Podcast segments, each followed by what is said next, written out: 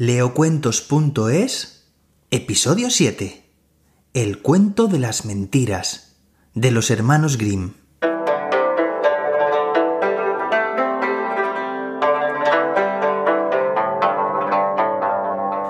Voy a contaros una cosa. He visto volar a dos pollos asados. Volaban rápidos, con el vientre hacia el cielo y la espalda hacia el infierno y un yunque y una piedra de molino nadaban en el Rin, despacio y suavemente, mientras una rana devoraba una reja de arado, sentada sobre el hielo el día de Pentecostés. Tres individuos con muletas y patas de palo perseguían a una liebre. Uno era sordo, el otro ciego, el tercero mudo, y el cuarto no podía mover una pierna. ¿Queréis saber qué ocurrió?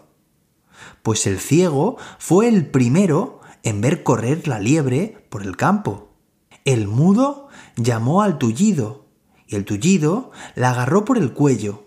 Unos que querían navegar por tierra izaron la vela y avanzaron a través de grandes campos, y al cruzar una alta montaña naufragaron y se ahogaron. Un cangrejo perseguía una liebre, y a lo alto de un tejado se había encaramado una vaca. En aquel país las moscas son tan grandes como aquí las cabras.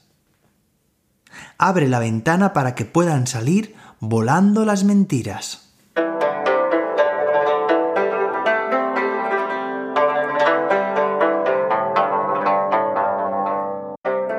Y colorín colorado, este cuento se ha podcastizado.